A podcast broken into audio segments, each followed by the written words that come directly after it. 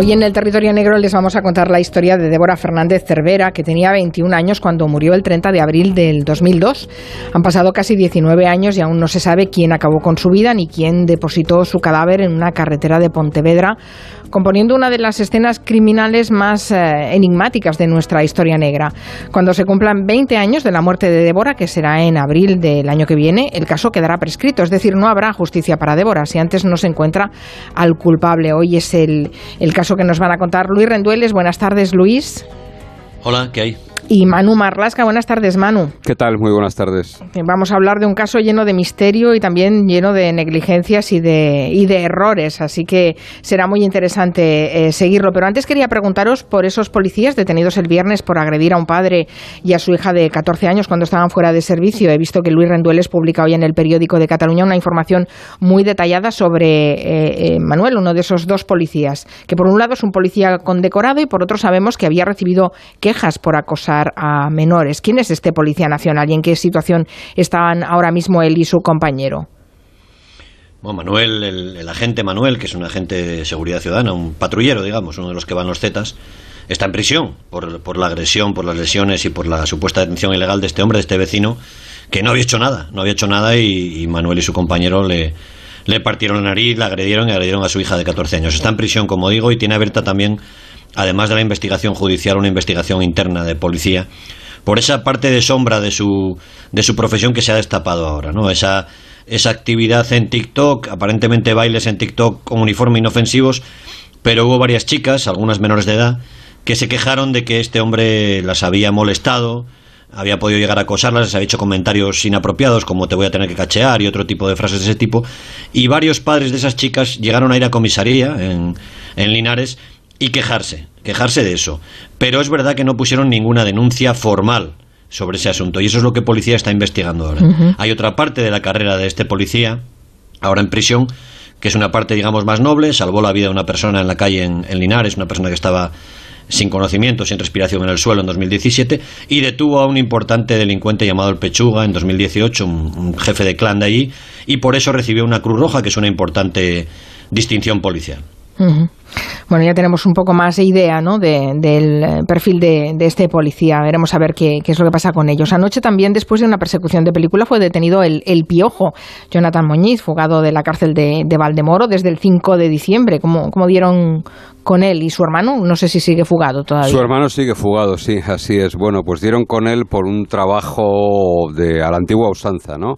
Eh, la policía sabe que Jonathan Muñiz, sabía que Jonathan Muñiz es un hombre muy, muy, muy radicado, con muchas raíces en el barrio, en su barrio de Usera, en, la, en Latina, y por allí buscaron, por allí digamos que empezaron a mover a sus antenas, empezaron a mover a sus chotas a ver si alguien podía darles el paradero. No en vano, la detención ha sido ejecutada por eh, funcionarios de la Brigada de Policía Judicial de Madrid, por el Grupo 21, pero tuvieron una importante eh, participación en ella eh, los agentes de la comisaría de Usera Villaverde, ¿no? que al fin y al cabo son los que están más pegados al barrio y los que tienen mejores fuentes allí. Fue sorprendido cuando viajaba en un Alfa Romeo con matrículas dobladas, un Alfa Romeo que habían robado, que había estado sustraído pero al que habían doblado la matrícula. Y en esa persecución, como no puede ser de otra manera, Jonathan Muñiz no iba a tener una detención cualquiera, sino que iba a tener una detención de lo más espectacular. Y cinco policías atendidos, cinco policías heridos. Él intentó investir contra ellos y finalmente fue detenido y volverá de donde salió hace tres meses, a la prisión de, de Valdemoro. No sé si a la de Valdemoro, pero volverá a prisión. Vamos con la protagonista de la historia de hoy. Eh, ¿Quién era Débora Fernández Cerveda? Bueno, Débora, como has dicho antes, era una chica que estaba a punto de cumplir 22 años, vivía en Vigo y en abril de 2002, antes de ser asesinada, vivía con sus padres, José Carlos y Rosa, y con su hermana, Rosa. El resto de los hermanos, José y María, se habían ido de casa, se habían independizado ya. Débora estaba estudiando diseño gráfico y según todas las personas que la conocían, era una chica sin problemas en su vida. Era una chica sana, tenía un grupo de buenos amigos y era muy aficionada a, las artes. El 30 de abril del 2002 es el último día que es vista con vida. ¿Se sabe lo que ocurre esa jornada? Bueno, pues ella acudió por la mañana a la escuela de diseño a la que asistía regularmente, quería subir nota en una asignatura y fue a unas clases de refuerzo. Allí ya avisó, allí ya advirtió, dijo que después iba a ir a la peluquería para depilarse y anunció que tenía una cita esa tarde-noche. Poco antes de las 3 de la tarde llegó a su casa y después de comer se metió en su habitación, que en aquella época, hablamos del año 2002, era la única a la que llegaba la conexión de Internet, probablemente porque era por cable. Su prima Nuria la llamó para salir o para que viesen juntas una película que tenían ganas de ver, la película Amélie, una película francesa, pero Débora le dijo que no, que tenía otros planes y a media tarde, vestida con ropa de deporte, sin documentación, sin dinero, sin teléfono, Débora salió de su casa con la idea de hacer deporte, pero nunca volvió. ¿Nadie más volvió a verla? Sí, sí, sí que la vieron. Su prima Nuria la llamó a casa, al teléfono de casa, y allí le dijeron que había salido. Así que fue, Nuria salió a la calle a su encuentro. La vio, se encontró con ella, habló con ella y Débora le insistió en que no iba a quedar con ella esa noche, no podía, no quería quedar con ella esa noche. Hacia las nueve menos cuarto se despidieron. Débora estaba entonces apenas diez minutos caminando de su casa, pero además, al menos además de su prima, otras dos personas han declarado que vieron a Débora por la zona, una zona que se llama Samil. Una de esas personas volvió a declarar el pasado jueves, este jueves, tantos años después, en el juzgado que todavía investiga el asesinato de Débora. Un testigo que ha declarado 19 años después, ¿y eso por qué? Bueno, hay varias respuestas a este por qué, a esta pregunta. La primera respuesta es que el caso, afortunadamente, sigue vivo, sigue vivo en los juzgados, aunque eh, se ha archivado de manera provisional hasta en 15 ocasiones. 15 archivos ha tenido. Pero es verdad que desde hace unos meses, desde noviembre del año 2019, y sobre todo ante la insistencia de la familia de Débora, el juzgado número 2 de Tui está practicando distintas diligencias que sobre todo son tomas de declaración a testigos. El testigo que vio a Débora ya declaró en su día, pero lo sorprendente es que pese a ese testimonio y al de otra persona, que los dos aseguraron haber visto a Débora en esa misma zona, la policía, y aquí empiezan las negligencias, no solicitó en aquel momento las cámaras de seguridad o de control de tráfico de ese área para poder seguir el recorrido de Débora, para ver qué hacía desde allí, desde donde tienen la certeza de que estuvo, a ver si alguna cámara la grabó eh, viendo en qué dirección tomaba. Vamos a situarnos en ese 30 de abril cuando desaparece Débora. ¿Tarda mucho en darse la voz de alarma de que ella está desaparecida? No, no, no. La alarma salta muy pronto. Los padres de Débora habían salido a cenar aquella noche fuera. Cuando regresaron a casa y ven que no está, no se extrañaron mucho. Una chica joven pensaron que había salido. A la mañana siguiente tampoco se alarmaron demasiado. Imaginaron que se había quedado a dormir en casa de alguna amiga, pero el día fue avanzando y Débora no aparecía. Y por la tarde ya los padres presentaron la denuncia por desaparición. Una denuncia, y aquí entramos en otra negligencia, que no fue tratada como se trataría ahora, que se ha aprendido bastante sobre esos asuntos. ¿Por qué decís eso? ¿Es que no se tomó demasiado en serio? ¿O ¿Cuál fue el problema? Bueno, hablamos, insisto, ¿eh? esto es muy importante, este tema es muy importante. Hablamos de hace 19 años y los protocolos eran muy distintos. Débora era mayor de edad y pese a la insistencia de la familia, la policía contempló la posibilidad de que se hubiese marchado voluntariamente o simplemente que estuviese de juerga y, no, hubiese recobrado, digamos, la conciencia después de esa juerga, ¿no? Su familia estaba convencida de lo contrario. Rosa, su hermana, hoy todavía lo sigue repitiendo, decía y dice ahora que Débora no iba en chándal a ninguna parte, que no salía a ningún lado en chándal, que era mucho más coqueta que, como para eso, ¿no? Así que en esas primeras horas la desaparición de Débora no fue tratada como lo que hoy se considera y se llama una desaparición de alto riesgo y probablemente por eso se perdió un tiempo precioso. ¿no? En esos primeros días, bueno, pues se hizo una búsqueda, digamos, de carril. Se buscó a Débora por los montes cercanos a Vigo y por las playas también. Es decir, que ahora un caso como este eh, se activaría todos los protocolos mucho antes, porque claro, en este caso, en el caso de Débora, pasaron 10 días sin ninguna noticia de la joven y se, no, se, no se activó más que un rastreo básico, ¿no? Eso es, hubo 10 días de angustia sin ninguna novedad y el 10 de mayo una vecina de Portecelo, que es una aldea chiquitita situada entre Bayona y La Guardia, a unos 40 kilómetros de Vigo, esta mujer, esta vecina, encontró un cuerpo junto a la antigua carretera 550, muy cerca de la cuneta, y en la única recta de esa carretera que está llena de curvas. La primera impresión es que quien deposita ahí el cuerpo quería que lo encontraran pronto, porque lo había dejado muy a la vista. Siempre decís que en las escenas de los crímenes, eh, esos escenarios eh, dan muchas pistas. En este caso también hay muchas pistas de lo que pudo pasar. Bueno, esta escena probablemente eh, sea la que más ha dicho, mucho más que ninguna otra escena de las que nosotros conocemos. El cuerpo de Débora estaba desnudo, pero quien lo depositó allí se había molestado por ejemplo, en tapar las partes más íntimas de su cadáver con unas hojas. Tenía el pecho, las mamas y la vagina también tapadas con unas hojas, con unos arbustos que, había por allí. El cuerpo no estaba desmadejado, no, no estaba como están habitualmente los cadáveres, sino que había sido colocado hasta con cierta delicadeza, con cierto mimo, en una pose que le daba una apariencia serena, algo bastante incompatible con, con una muerte violenta. ¿no? Era una escena dulce que transmitía cierta hasta cierta placidez podría transmitir ese cuerpo sin vida de Débora. Y además había elementos alrededor que hacían pensar en que la escena era precisamente eso, una escena teatral, una escena simulada. ¿Y qué elementos eran esos? Bueno, había cosas extrañas. Debajo del cuerpo, debajo del cadáver de Débora, había un cordón de color verde y al lado de ese cordón había un pañuelo de papel y un preservativo. Alguien que se toma tantas molestias para colocar un cuerpo de esa manera, como dice Manuel, incluso delicada, parece extraño que se descuide y deje todo eso alrededor del cadáver. Es muy contradictorio. Uno de los policías que más ha investigado este crimen se tomó la molestia de recorrer los dos márgenes de esa carretera caminando a pie para comprobar si era frecuente que las parejas dejasen preservativos, dejasen restos de estos encuentros. No encontró absolutamente nada, lo que abunda más en la teoría de que la persona que dejó el cuerpo de Débora también dejó ahí esas pistas falsas. Al cuerpo se le haría la, autopsia. ¿Qué conclusiones se, se, pueden sacar eh, del informe forense? Bueno, pues esa autopsia lo que dejó por encima de todo fue muchas dudas. Eh, los forenses no pudieron determinar con exactitud, con certeza, la causa de la muerte, es lo que se llama una autopsia blanca. Débora pudo haber muerto por muerte súbita, haber sufrido una muerte súbita, o pudo haber sido asfixiada por sofocación con un objeto blando. Pensemos, por ejemplo, en una almohada que te tapa la nariz y la boca, no deja ninguna marca mm. exterior, pero si te dejas de respirar, mueres asfixiado. ¿no? En el cuerpo tampoco había señales de defensa, no había señales de lucha, y la autopsia arrojó datos todavía más sorprendentes. Pese a que el cuerpo apareció desnudo, como decíamos antes, Débora murió estando vestida ¿Por qué se sabe esto? Bueno, pues porque las marcas y las livideces que había en su cuerpo correspondían con alguien que muere vestido. Tenía todavía marcas de, la ropa que llevaba y eso solo queda si has muerto vestida, evidentemente. La data de la muerte, la fecha, se estableció entre siete y nueve días antes del hallazgo, es decir, muy poco después de su desaparición. Los restos que había en su estómago correspondían a la última comida conocida de Débora, con lo cual quiere decir que murió poco después y no había ni un, y esto es sorprendente, no había ni un solo rastro de cera en sus piernas. Y recordemos que la mañana de su desaparición se había depilado y tampoco había, pasado por la ducha, lo que indicaría que se había lavado ese cuerpo, ese cadáver. Pero todavía hubo más sorpresas. ¿Así? ¿Ah, ¿Qué más sorpresas?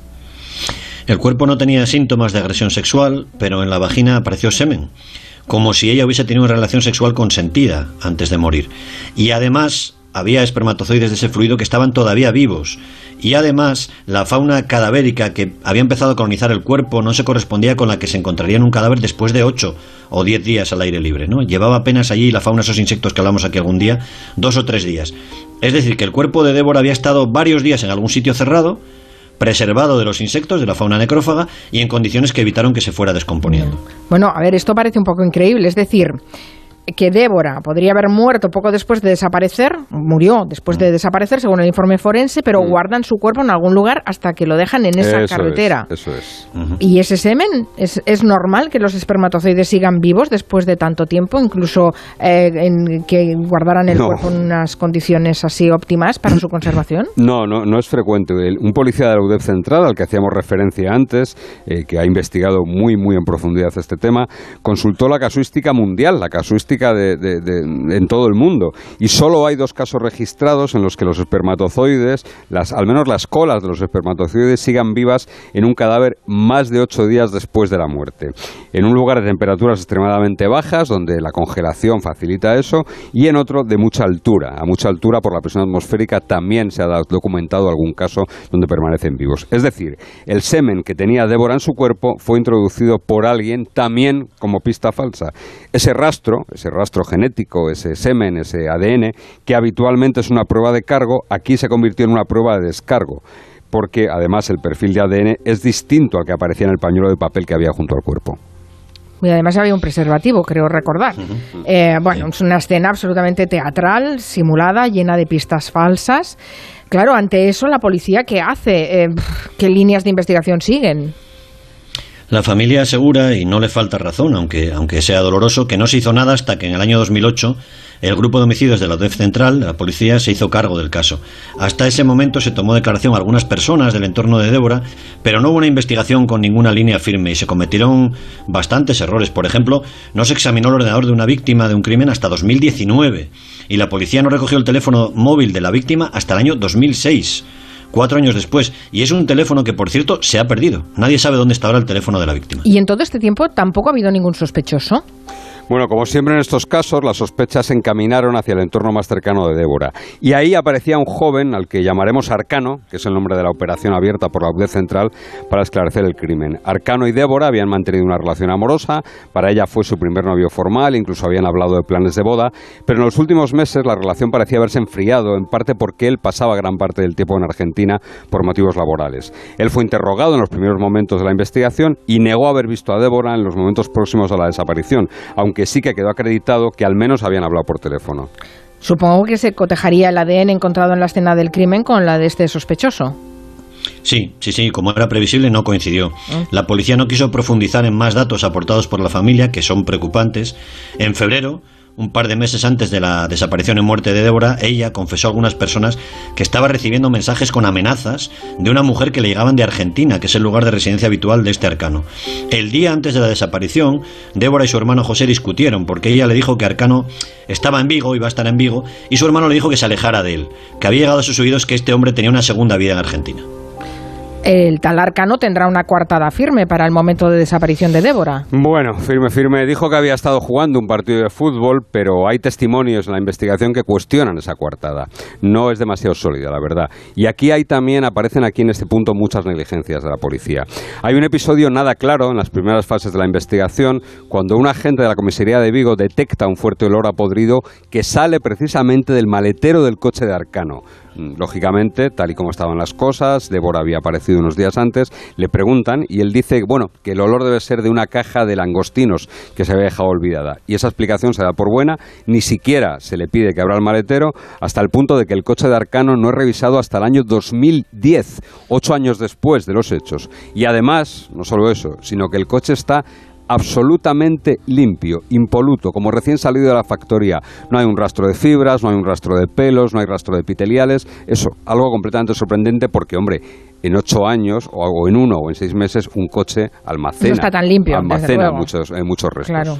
¿Y esa operación Arcano, la que llevó a cabo la UDEP, eh, la UDEP Central, arrojó algún resultado? Sí, hay un atestado ahí hecho por un policía veterano que indica lo que más probablemente pudo pasarle a Débora. Dice cuatro teorías. Una de ellas, la teoría C, es la que el policía cree que cuenta con más posibilidades de ajustarse a lo que ocurrió. Débora se encontró con alguien conocido al volver a su domicilio y fue esa persona la que la mató y la que metió su cuerpo en el lugar, primero en algún sitio y luego en el lugar del hallazgo, ¿no? y compuso la escena del, del cadáver tan teatral. En el atestado se ponen de manifiesto también todas las contradicciones y las mentiras de Arcano, que sigue siendo el único sospechoso. ¿Y sirvió para algo ese atestado? Bueno, pues el atestado entró en el juzgado el 16 de septiembre y cinco días después, sin practicar una sola diligencia, el juez decidió el archivo provisional del caso. Un archivo que permaneció así muchos años, nueve años, hasta 2019, cuando el empeño de la familia de Débora, como decíamos antes, hizo posible la reapertura del caso, gracias en gran parte a esas pistas aportadas por una página web abierta con un nombre muy explícito, Justicia para Débora. Recordemos que en abril del 2022 el caso prescribirá si antes no se acusa a alguien. Ahora el asunto está abierto. Em, ¿Qué posibilidades hay? Han pasado por el juzgado, por lo menos últimamente, personas que nunca habían sido interrogadas, como los padres o los hermanos de la, de la mujer asesinada. La familia mantiene la esperanza de que nuevas diligencias, una pista de un videoclub, de aquella película Melí, puedan corregir los errores y las negligencias que se han ido cometiendo todos estos años. Y no han sido solo fallos de la policía, hasta cinco equipos distintos han investigado el caso, pero tampoco parece que ni los jueces ni los fiscales hayan hecho su trabajo relativamente bien, al menos en condiciones.